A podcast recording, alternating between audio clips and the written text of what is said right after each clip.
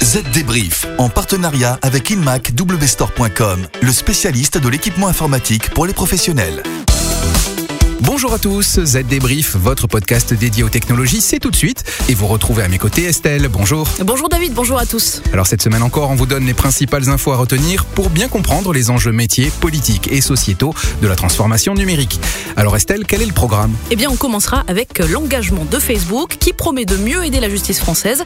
Ensuite il sera question de football et de la place de plus en plus importante prise par les données pour améliorer la qualité de jeu de certaines équipes. On parlera aussi des regrets de Bill Gates et des nouveaux chiffres du Bitcoin.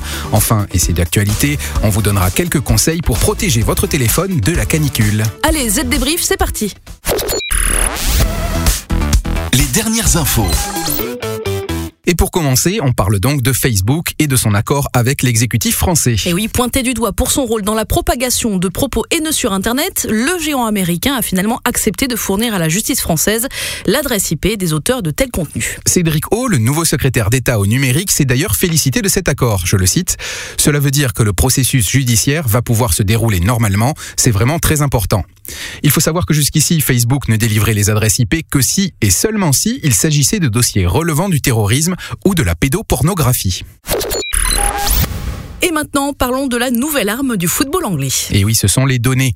La Football Association, la fédération nationale anglaise, vient de mettre en place une plateforme de collaboration et d'analyse avancée des données via Google Cloud avec un objectif, permettre la collaboration entre les coachs de toutes les équipes de la sélection nationale. Et selon le DSI de la fédération, Craig Donald, cette façon de travailler en réseau va permettre d'unifier la façon dont les entraîneurs forment et développent les 28 sélections nationales anglaises à tous les niveaux du jeu et pour toutes les catégories Et dans la série On n'arrête pas le progrès, la fédération travaille maintenant sur un nouvel outil appelé Player Performance System. Ce système doit être utilisé pour mesurer la condition physique, l'entraînement et la forme physique de tous les joueurs.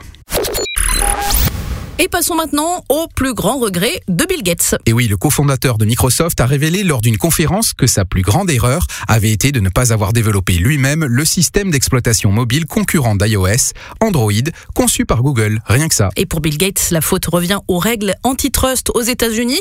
Elle ne lui aurait pas permis de s'opposer à Google sur le marché mobile. C'était pourtant quelque chose que Microsoft aurait dû développer, a regretté Bill Gates. Allez, la suite de Z débrief, c'est tout de suite pour parler Bitcoin et canicule. Mais avant tout ça, on fait une petite pause pub.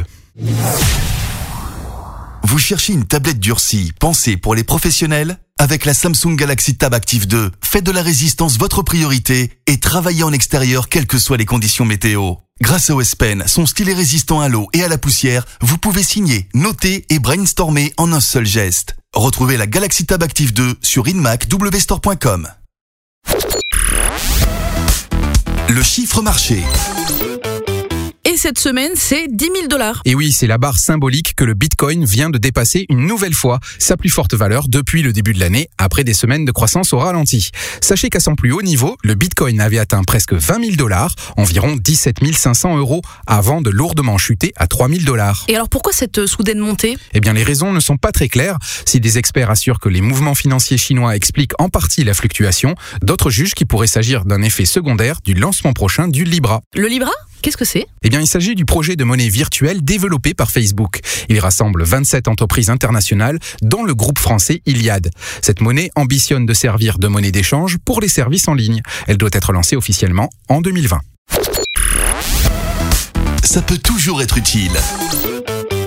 Alors maintenant, l'info de la semaine, comment sauver votre smartphone de la canicule? Eh bien, sachez tout d'abord que la majorité des smartphones sont conçus pour résister à des températures comprises entre 0 degrés Celsius minimum et 35 degrés Celsius maximum. Et au-delà, l'écran d'accueil peut être défaillant, la batterie instable, l'arrêt prématuré, avec à la clé de possibles séquelles.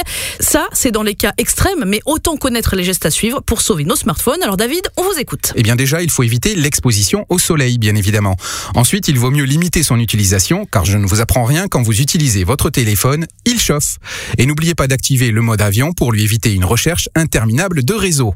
Autre conseil, essayez d'isoler votre téléphone des autres appareils numériques pour ne pas doubler l'amas de chaleur. Et puis aussi, sachez qu'il existe des applications pour mesurer la chaleur de votre appareil et donc prévenir avant de pouvoir guérir. Elles s'appellent Ampère et Coolify et elles sont gratuites. Et vous pouvez aussi vérifier la température de votre téléphone en tapant le code suivant étoile dièse étoile dièse 46 36 dièse étoile dièse étoile dans votre clavier d'appel. Attention, cette commande ne fonctionne pas sur iPhone. Et bien évidemment, pas d'eau ni de frigo.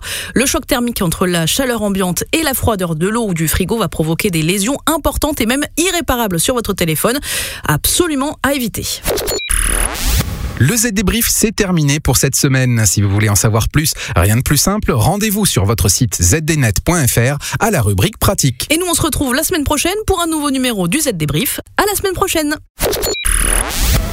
Z Débrief, en partenariat avec InmacWstore.com, le spécialiste de l'équipement informatique pour les professionnels.